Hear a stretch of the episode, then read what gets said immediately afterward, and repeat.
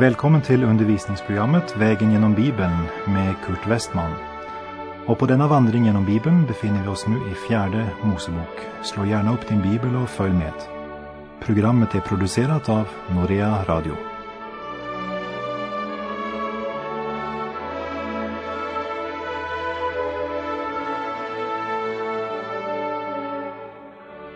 Vi har i några tidigare program sett på hur Israels barn blev organiserade för vandringen. Förteckningar gjordes för var och en av stammarna och arbetsuppgifter fördelades. När var och en fick veta sin bestämda uppgift och fick undervisning om hur det skulle utföras. Kort sagt, det behövdes en förberedelse inför marschen genom öknen. Och den som idag lever som kristen måste inse att han är en pilgrim som vandrar genom denna världens vildmark. Vi har nu kommit till fjärde Mosebok kapitel 5 och hela avsnittet från kapitel 5 till och med kapitel 8 i fjärde Mosebok innehåller instruktioner angående hur man ska hålla lägret rent. Och begrundelsen är att de tillhör den helige Gud. Vi läser i kapitel 5, verserna 1 till och med 4. Och Herren talade till Mose och sade Befall Israels barn att de skaffar bort ur lägret var och en som är spetälsk eller har någon flytning och var och en som har blivit oren genom någon död. En sådan Vare sig man eller kvinna skall ni skaffa bort. Till något ställe utanför lägret ska ni skicka honom för att han inte må orena deras läger. Jag har ju min boning mitt ibland dem. Och Israels barn gjorde så. De skickade dem till ett ställe utanför lägret som Herren hade tillsagt Mose. Så gjorde Israels barn. De spetälska skulle utvisas ur lägret. Det kan verka brutalt, men det är en mycket bestämd orsak. Det var faran för smitta och överföring av sjukdom till det friska. Och lägret fick inte orenas därför att Gud har sin boning mitt ibland dem. Och Gud ger order om vilka som ska förvisas från lägret. Det är viktigt att lägga märke till att det var inte de som trodde att de var för mer än andra och önskade hävda sina religiösa privilegier som hade kommit på det här. Det gjordes på Guds befallning. Vem skulle föras bort från lägret? Först alla spetälska. Och som vi minns från genomgången av tredje Mosebok så illustrerar spetälskan synden. Allt det som kommer från människohjärtat och slår ut i livet, det är köttet, människans icke pånyttfödda natur. I Matteus 15 säger Jesus, det är inte det som kommer in i munnen som gör människan oren, men det som går ut ur munnen, det gör människan oren. Förstår ni inte att allt det som kommer in i munnen hamnar i magen och töms ut på avträdet? Men det som går ut ur munnen kommer från hjärtat och det gör människan oren. Ty från hjärtat kommer onda tankar, mord, äktenskapsbrott, otukt, stöld, mened, förtal. Det är detta detta som gör människan oren. Och köttets gärningar är Gud tvungen att ta itu med. Vi måste inse att om vi ska vandra med Gud och leva i gemenskap med honom måste det ske en utrensning i vårt liv. Vi har tidigare påpekat att förlossningen var grunden för att Gud kunde bo mitt ibland sitt folk. Förlossningen är den bärande förutsättningen. Men det är mycket viktigt att inte glömma att tukten är nödvändig för att Gud ska kunna förbli mitt ibland sitt folk. Han kan inte ha sin boning där det onda blir tolererat och stilla förtiget. Hur kan då den helige ande bo i den enskilda troende när det finns så mycket ont i dem? Hör här, kära själ. Den helige ande bor i den troende i kraft av det fullbordade förlossningsverket och inte som ett erkännande av det som bor i vår mänskliga natur, men som en stadfästelse av det som är av Kristus.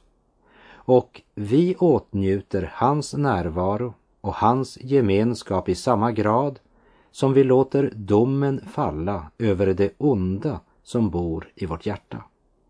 Gud godkänner inte vår gamla natur och han fällde dödsdomen över den på korset. Som det uttrycks i Romarbrevet 8.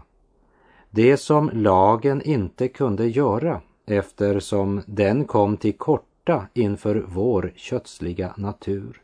Det gjorde Gud då han lät sin egen son bli lik en syndfull människa och sände honom som ett syndoffer.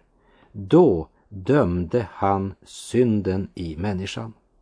Därmed kunde lagens krav på rättfärdighet uppfyllas hos oss som lever efter vår ande och inte efter vår kötsliga natur. Det vill säga, lagens krav uppfylls inte hos den som lever efter sin syndiga natur och låter sig behärskas av den. Som det så klart är uttryckt i Bo Gerts översättning av Romarbrevet 8.4. Så skulle den rättfärdighet som lagen syftar till bli verklighet i oss som inte drivs av köttet utan av anden. Det handlar alltså inte om vår ande men om Guds ande i oss. Ibland blir Kristi fullbordade frälsningsverk förkunnat på ett sätt som faktiskt hindrar nådens fortsatta verk i människan. Sanningens ande är beroende av att han verkligen får lov att släppa till i mitt liv och får lov att undervisa mig genom att detta ljus får belysa alla områden i mitt liv. Och det förutsätter stillhet. För i ett liv där vi hastar från den ena aktiviteten eller uppgiften efter den andra, där blir sanningen om oss själva lätt förträngd. Och vi bedrar oss själva om vi tror att vi inte har tid. Det är inte hur mycket tid vi har, 24 timmar per dygn, som är problemet. Men problemet är hur vi använder tiden vi har. Våra prioriteringar avslöjar vad vi tycker är viktigt. Den som inte har tid till stillhet måste ta sig tid att göra fel, missa målet och förfela sitt liv. I ett liv utan stillhet blir, som vi sa, sanningen om oss själva lätt förträngd. Vi blir så duktiga på att redogöra för vem Gud är och hur han handlar, att han själv inte får en chans att tala till oss. Och där det är lite stillhet är det också få uppgör. Och lever man länge nog i sitt hektiska ekorrhjul hamnar man snart i det bedrägeriet att församlingen inte behöver döma det onda.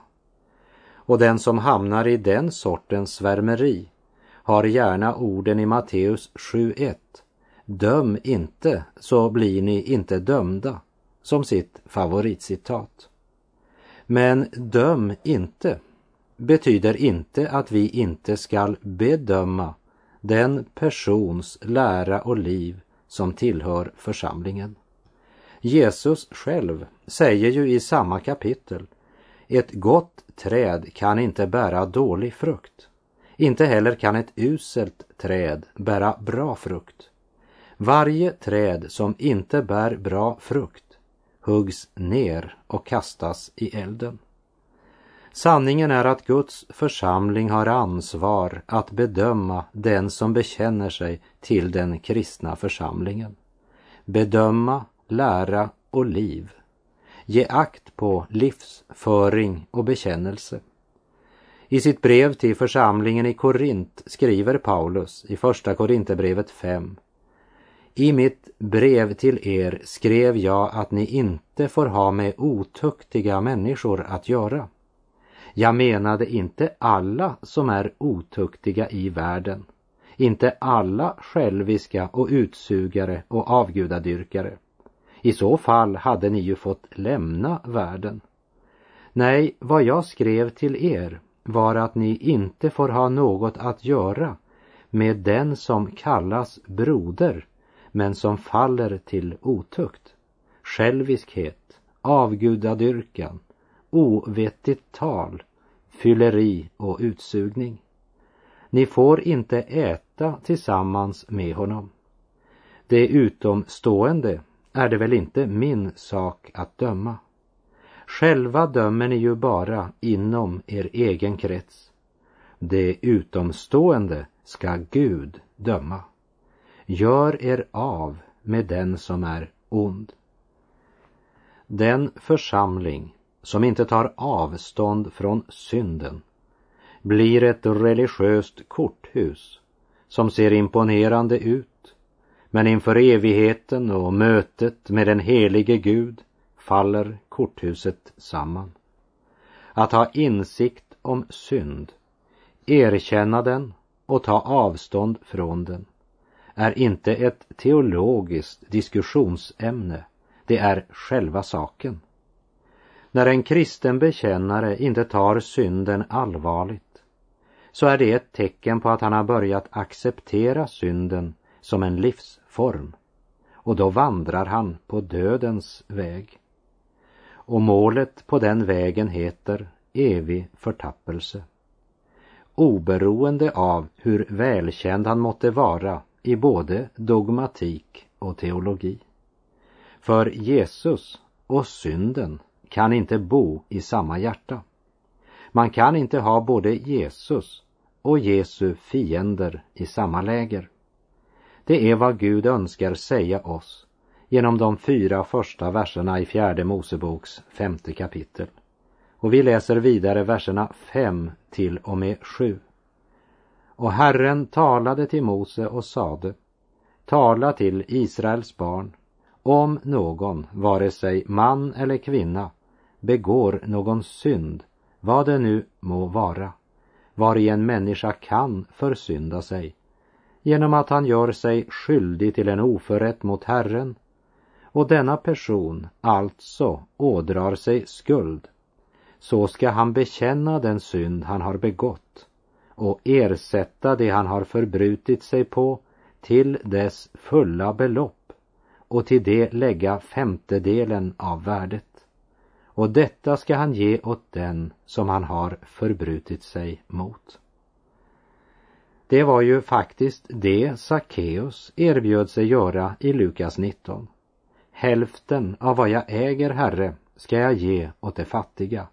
Och har jag pressat ut pengar av någon ska jag betala igen det fyrdubbelt. Sackeus gick faktiskt längre än Mose lag krävde.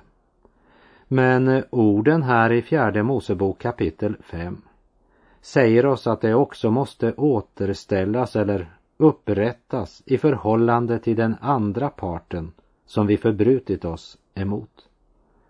Omvändelse är alltså inte bara att säga ursäkta mig Förhållandet mellan Gud och den enskilda kan inte fortsätta att fungera om inte relationen mellan individerna görs upp. Det är därför Jesus säger i sin bergspredikan i Matteus 5 om du bär fram din gåva till offeraltaret och där kommer ihåg att din broder har något otalt med dig, så låt din gåva ligga framför altaret och gå först och försona dig med honom. Kom sedan tillbaka och bär fram din gåva. Sista delen av kapitel 5, verserna 11 till 31 handlar om misstankelagen som Gud gav inte bara för att avslöja det som skett i det fördolda men lagen var också ett skydd för den kvinna som hade en svartsjuk man. Men låt oss inte heller glömma en annan sida av saken. Dessa verser säger oss att vi ska hålla äktenskapet heligt. Som Paulus skriver till församlingen i Korint i Första Korinthierbrevet 6, vers 9. Har ni glömt att ingen orättfärdig ska få ärva Guds rike? Låt inte bedra er. Ingen som lever i otukt eller avguderi eller hor eller homosexualitet. Upplösta äktenskap, splittrade hem präglar västvärlden. Och där ligger roten till en stor del av dagens problem och nöd. Detta tillsammans med den våld och pornografi som såtts ut genom film och video börjar vi nu skörda frukterna av. Som det står i Hosea 8, vers 7. Ty vind sår det och storm ska det skörda.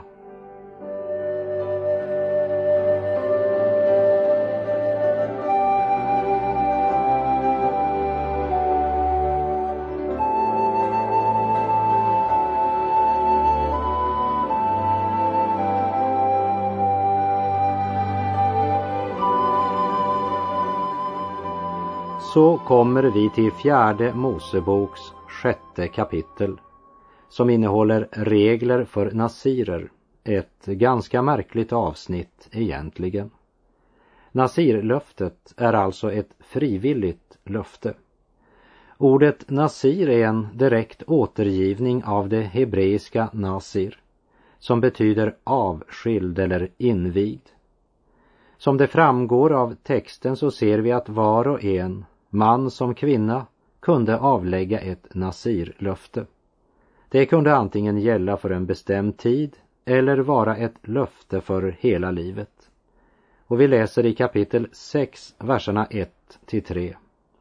Och Herren talade till Mose och sade, tala till Israels barn och säg till dem, om någon, vare sig man eller kvinna, har att fullgöra ett nasirlöfte ett löfte att vara Herrens nasir, så ska han avhålla sig från vin och starka drycker. Han ska inte dricka någon syrad dryck av vin eller någon annan syrad stark dryck. Inget slags druvsaft ska han dricka, inte heller ska han äta druvor, vare sig friska eller torra. Detta var inget krav från Gud. Det var ett frivilligt löfte. Men Gud gav dessa regler för dem som önskade vandra och leva närmare Gud. Och här sägs vad de kan göra. Den som avlade Nasirlöftet måste i den aktuella tiden avhålla sig från vin och starka drycker och saft tillagad av druvor, inte ens färska eller torkade druvor fick förtäras. Nasirlöftet handlar alltså om att på ett helt speciellt sätt avstå från sådant som inte precis är synd i och för sig men som lika väl kan vara ett hinder för den hela överlåtelse som skulle prägla en sann nasir. Och den första regeln var alltså att han skulle avhålla sig från vin och starka drycker. Poänget här är att den som önskade vara en Herrens nasir och lade vind på att leva i helig avhållsamhet måste helt och totalt avhålla sig från vin och stark dryck. Andra kunde dricka det, men inte nasiren. Vinet står i Bibeln som en symbol för den jordiska glädjen. Med vinet försöker människan uppmuntra sitt hjärta. Men poänget här är att nasiren ska finna hela sin glädje i Herren och hans längtan är att behaga Herren. Så här handlar det inte om ett inlägg i alkoholdebatten men om att ha hela sin glädje i Gud. Att vara upptagen av Kristus, det som upptar oss, är det som driver oss. I Romarbrevet 8.14 står det alla som drivs av Guds ande, det är Guds barn. Och i Efeserbrevet 5.18 Berusa er inte med vin, där börjar lastbarheten, utan låt er uppfyllas av ande. Till exempel Johannes döparen var en Guds nasir. Och skriften vittnar om honom. Han ska bli stor inför Herren. Vin och starka drycker ska han aldrig dricka. Han ska uppfyllas av helig ande redan i moderlivet, som det står i Lukas första kapitel. Och vi läser vidare i fjärde Mosebok 6 och vers 5. Så länge hans nasirlöfte varar ska ingen rakkniv beröra hans huvud tills den tid är ute under vilken han ska vara Herrens nasir ska han vara helig och låta håret växa långt på sitt huvud. I Första Korinterbrevet 11.14 skriver Paulus till församlingen i Korint. Lär er inte redan naturen att det är en vanära för mannen att ha långt hår. Redan naturen lär att det är en vanära för en man att ha långt hår. Men en Herrens nasir ska låta håret växa långt. Med det vill Herren säga oss att den som önskar överlåta sig helt till Gud måste också vara villig att ge avkall på sin naturliga värdighet. För vi är nog så tillböjliga att hålla på vår värdighet och våra rättigheter. Ja, det räknas ju som manligt att göra det. Men det kan vi inte göra om vi önskar vara en Herrens nasir. Det handlar alltså inte först och främst om rätt och orätt. För folk i allmänhet var det inte orätt att klippa sig. Tvärtom var det en vanära att ha långt hår. Men för en nasir var det att klippa sitt hår eller smaka på vin detsamma som att ha förkastat sitt nasirlöfte. Fjärde Mosebok 6, vers 6. Så länge han är Herrens nasir ska han inte närma sig någon död. Så det tredje när det gällde nasiren var att han inte fick röra vid någon död, även om det skulle vara hans käraste vän som låg lik vid hans sida. Det är intressant att lägga märke till att när det gällde frågan om att dricka vin, raka sitt hår eller vidröra en död, så var resultatet precis detsamma vid alla tre tillfällena. Det vill säga, det var inte Nasirens uppgift att värdera vad som var viktigast. Vi har ju en tendens att sätta gränser som nog människor har förståelse för men som inte håller i det gudomliga ljuset. Men något som är mycket viktigt när det gäller Nasirlöftet är att ha absolut klart för sig att det inte har något med själens frälsning att göra eller med den troendes eviga säkerhet i Kristus att göra. Men det har med helgelsen, avskiljandet i vardagen att göra. Och vi läser vers 8. Så länge hans nasirtid varar är han helgad åt Herren. Var försiktig med vad du uttalar inför Herren. Ett löfte inför Gud är en allvarlig sak. Och i Predikarens bok kapitel 5, vers 4 säger skriften Det är bättre att du ingenting lovar än att du gör ett löfte och inte infriar det. Jag tror att det är många kristna som har givit Gud ett löfte som de aldrig har uppfyllt. Och där ligger förklaringen till deras eländiga tillstånd idag.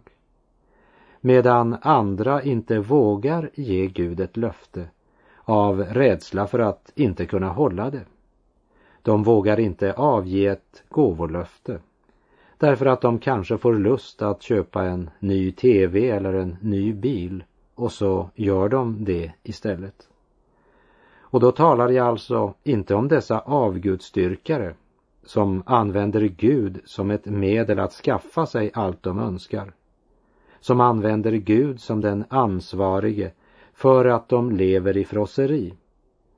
Som frimodigt med lyfta händer sjunger halleluja, prisar Gud och tillber mammon. Nej, nu talar jag om det andra diket där man inte vill vara ekonomiskt bunden till ett löfte när det gäller Guds rike. Sådana tror jag går miste om mycken välsignelse.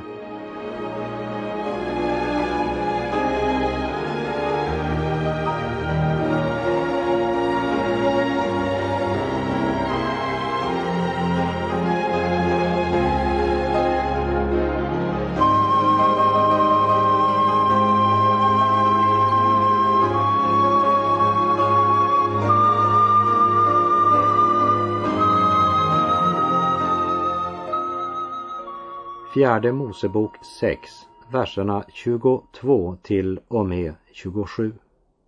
Och Herren talade till Mose och sade Tala till Aron och hans söner och säg När ni välsignar Israels barn ska ni säga så till dem. Herren välsigne dig och bevare dig. Herren låte sitt ansikte lysa över dig och vare dig nådig. Herren vände sitt ansikte till dig och give dig frid. Så ska de lägga mitt namn på Israels barn och jag ska då välsigna dem.